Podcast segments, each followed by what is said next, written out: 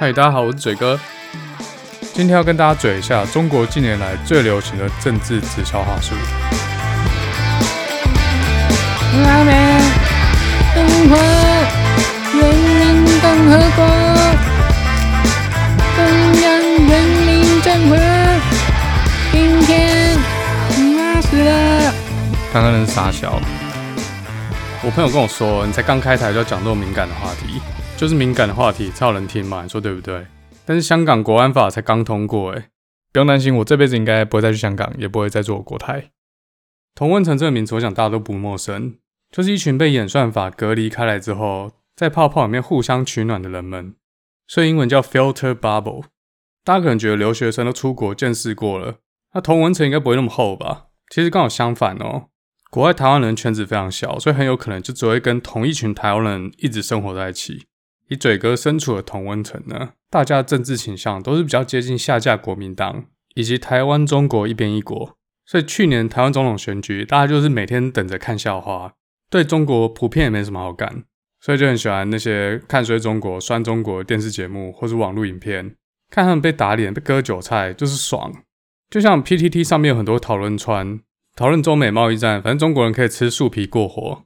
中国武汉肺炎可防可控，然后被第二波北京疫情打脸，还要甩锅给没有肺的鲑鱼。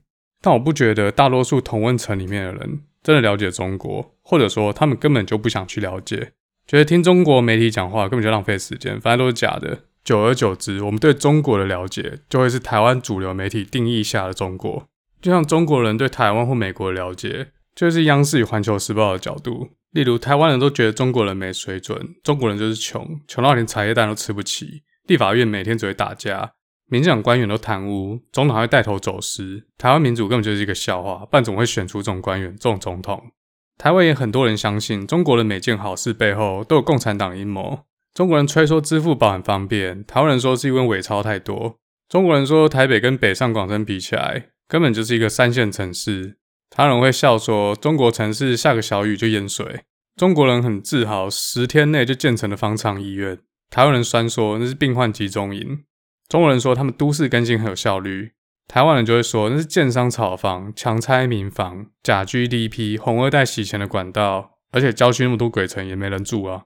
中国人引以自豪的高铁技术，台湾人说会爆炸。中国就是一个没有自由也没有民主的集权国家。我不能说这绝对错。我觉得我们要守好台湾这块土地，就不能藐视我们的敌人。反而我们要去了解他们在想什么，以及为何他们会这么想。嘴哥长期潜入敌方阵营的同温泡泡，吸收正能量，定期观看正牌中国中央电视台，不是视网膜盗版的那个。还有那些传达内外宣和维稳目的的自媒体，以及下面留言区的喷子和小粉红，大致上可以归纳出他们官方呢在对抗美帝的战略思路，然后用这套思路设计媒体内宣的内容。其实中国官方对民主体制有很深入的研究，包含民主的优势、民主的劣势。前高雄市长韩国瑜曾经说出一个秘密：选举就是票多的人赢。大家都在笑他，连独眼龙都知道，谁不知道这个？其实这句话就透露出中国现在在国际社会上的玩法。在正常的民主国家，贿选是非法的，所以就算你当选，如果贿选被抓到，就会被剥夺资格。但在国际社会却没有明确的公权力去惩罚贿选。另一个中共对投票制度提出的质疑就是：为什么每张票都是等值的？八加九的一票跟大学教授一票都只能算一票，所以就可以利用这个 bug，在国际政治上瞄准那些比较贫穷的国家，用贿选的方式在国际上获得多数。到这边大家会问说：如果是联合国组织的话，不是还有常任理事国吗？所以美国的一票跟圣多美普林西比的一票是不等值的。但你想想哦，如果在国际政治上，中国真的取得绝对多数。中国的决策就可能获得绝对多数的支持。如果这违背美国利益的话，美国会认这笔账吗？我想是绝对不会的吧。那由美国带领的民主导向的国际机制，可能就会崩溃。就很像你自己设立游戏规则，输了就不认账。当然，现在中国离控制绝对多数还非常遥远，美国也不会这么轻易就让它达成。尤其美元霸权还存在这个地球上的话，中国就很难赢过美国影响力。但是从中国近年来的外交策略，先跟世界银行借钱，然后再放款给“一带一路”的国家，还有大家俗称的“非洲大傻逼”，都有点这种味道。未来将会往这个方向发展。大家都知道，中国想要争霸权，但在现今西方所制定的制度之下，作为一个守规矩的后起者，是很难追上前面的先进国家。所以兵不厌诈？这就是为什么大多数的中国人对于商业间谍、对于港版国安法破坏中英联合声明、对于南海争议，大多数都支持中国政府。他们认为这些违约、这些破坏国际规范的行为，都只是过程的一部分。只要挟着市场优势，最后大到没有人动得了他们，西方社会就会反过来承认中国的地位。除了美国之外，至少欧盟还有机会向中国下跪。看看现在德国跪成什么样子，就知道这个策略不是没有道理。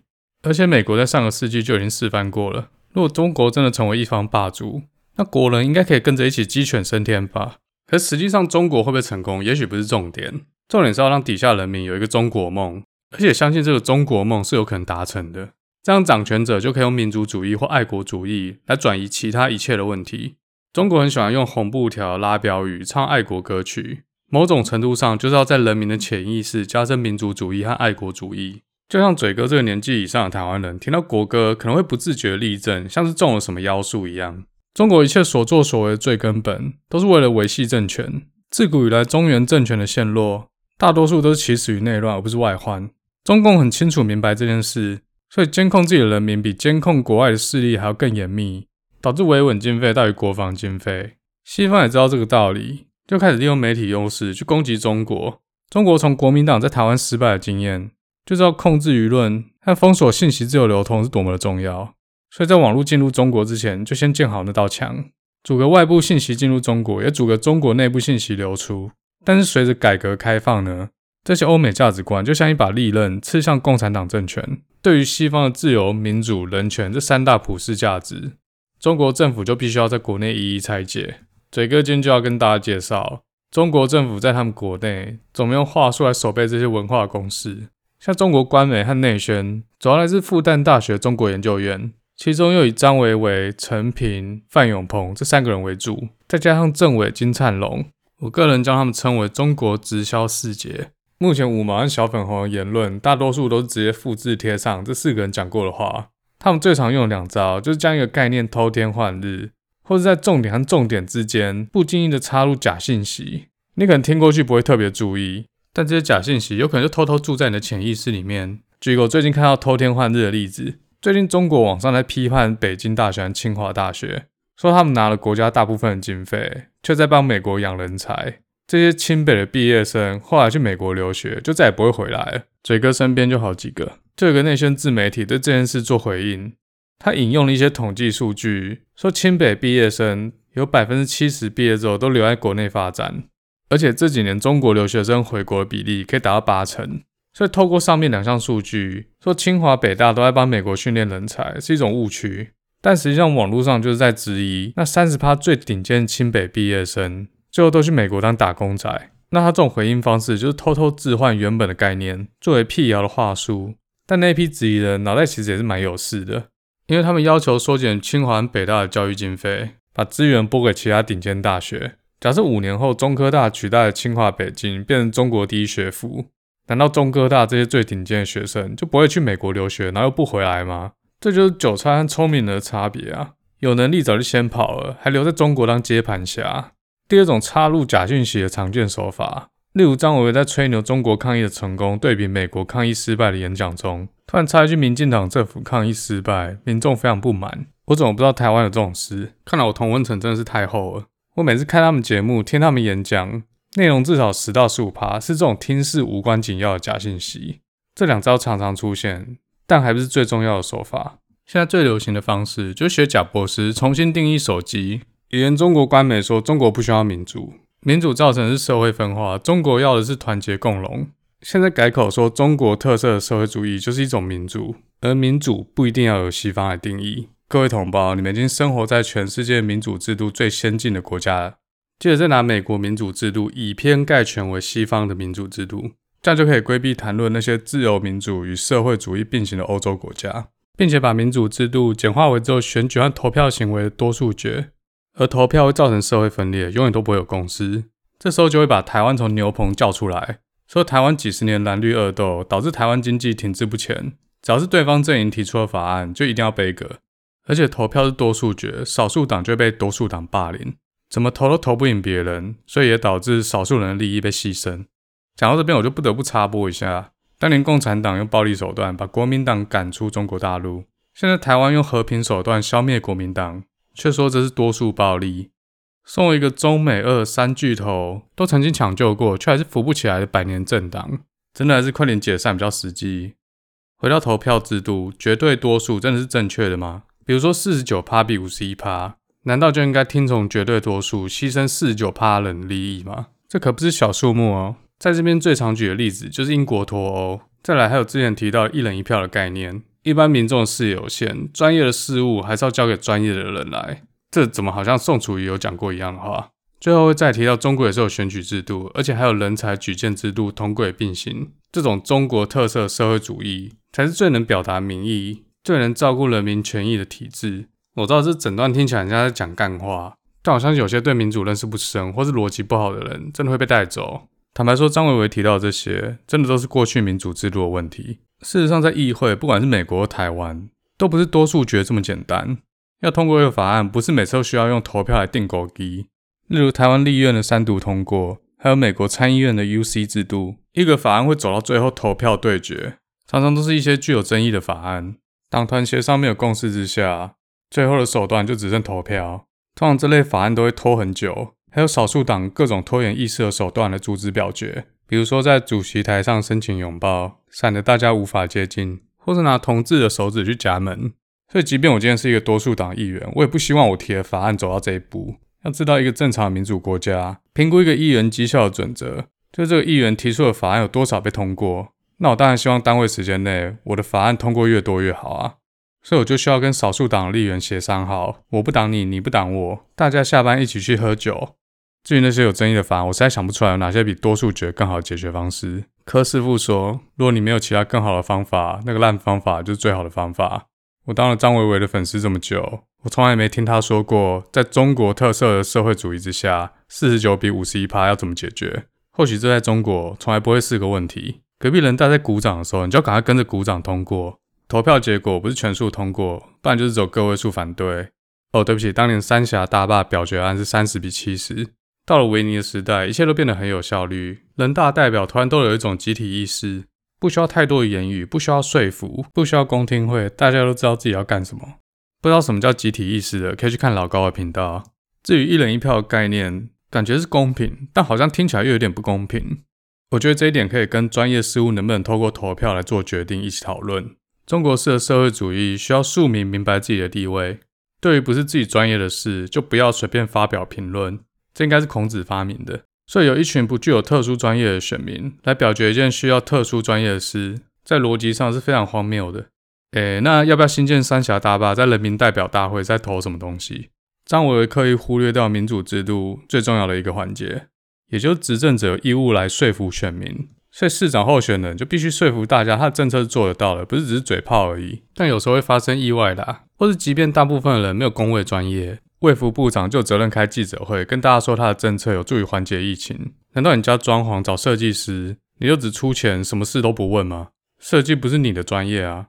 从这一点就可以看出，中国式的社会主义是由上而下的管理，由领导来决定人民要以什么为主；而西方民主是由下而上，理论上由人民来决定政府的走向。不过老实说，台湾在这部分还有很大的进步空间。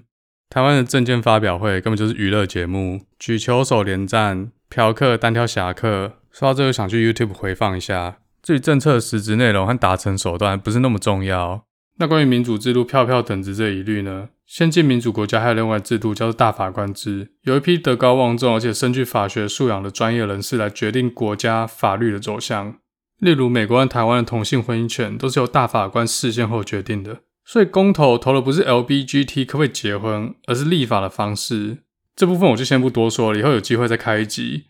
在呢，自由和基本人权这议题上面呢，张维维屡次以生存权来切入。中国改革开放四十年来的成绩，大家有目共睹，这一点我也不否认。这边就先不去评论中国到底实际脱贫了没有，还是这只是口号，一切都是假象。中产阶级人口越来越多，很多中国人过得比过去好，这都没什么好疑问的。透过这个观念的转移，把人权和经济绑在一起，把一个人喂饱，就是满足他最基本的人权。如果一个人都吃不饱了，那还谈什么自由和人权呢？最近美国 BLM 事件刚好就可以拿来做文章，说美国连非洲裔美国人的生存权都照顾不到，还跟人家谈什么人权？但这边又是一个偷天换日的手法。先不要去管人权的定义，可不可以以生存权以偏概全，以及中国在生存权上面到底做得好不好？这样认为呢，以近代中国人民生存权的提升作为中国人权的象征，却以美国人权那些还需要改进的问题呢，称美国实际上根本不重视人权，也缺乏人权。这两者不存在于任何可比性，就像在物理上拿一台车的速度去比一台车的位置，这不是很荒谬吗？我发现中国很多人都支持这个观点，毕竟中国文化五千年历史当中呢，一般升斗小民每天都还在为了生存而活，根本不会有时间去想人权。反正每过几年就改朝换代，不管穷人富人都砍掉重练，所以只要过好当下，把握自己的人生就好了。争取人权这种需要流血流汗的东西，就算争取到了，自己可能还享受不到。妈的，傻逼才去做嘞！而且你们这些人权主义分子，最好不要影响到我赚钱。那些会影响发大财的流血抗议行为，都可以视为恐怖活动。再来，我很少听到这些人提到法治。其实民主并不一定保证一个国家一定会富强，但法治很重要。法治是一切事物的准则，政府和人民同时遵守订立出来的游戏规则。一个欠缺法治的人治社会，不管你一年办几百次选举都没有用。在世界先进国家里面呢，可以不一定施行民主制度，但绝对是个法治国家。新加坡和回归前香港就是一个很好的例子。这就为什么民生崩坏，香港人可以忍；民主崩坏，香港人也可以忍。但侮辱我们香港法治就不行。香港人民跟你拼到底，因为政府和人民之间已经少了那个互信基础，而民主制度只是法治社会的一个优化器而已。这个优化器并不保证每步都往正确的方向走，但可以保证走错路的时候会被发现，会被修正。中国人常常嘲笑美国选出小布希、选出川普这样的总统。先不论川普和小布希是一位好的总统，但民主的精神本来就不是保证每次都选出最优秀的领导人，而是在确保走错路的时候有一套和平转移政权的机制。很多人，包括台湾人都不了解这个秘密。还有很多人会问说：难道中国人都这么笨吗？自己当韭菜都不知道，自己被锁在墙里面还骂人家井底之蛙？我个人认为他们也了解这个事实，但他们期盼中共有一天转念。但他们不想流血，不想流汗，只想在家喝肥宅快乐水，所以他们也没有别的选择。只能期待美帝有一天会帮他们带来改变。在这冷战二点零开打的时代，我们就来看谁会笑到最后。以后会跟大家谈更多同温层外的想法。那今天就嘴到这啦。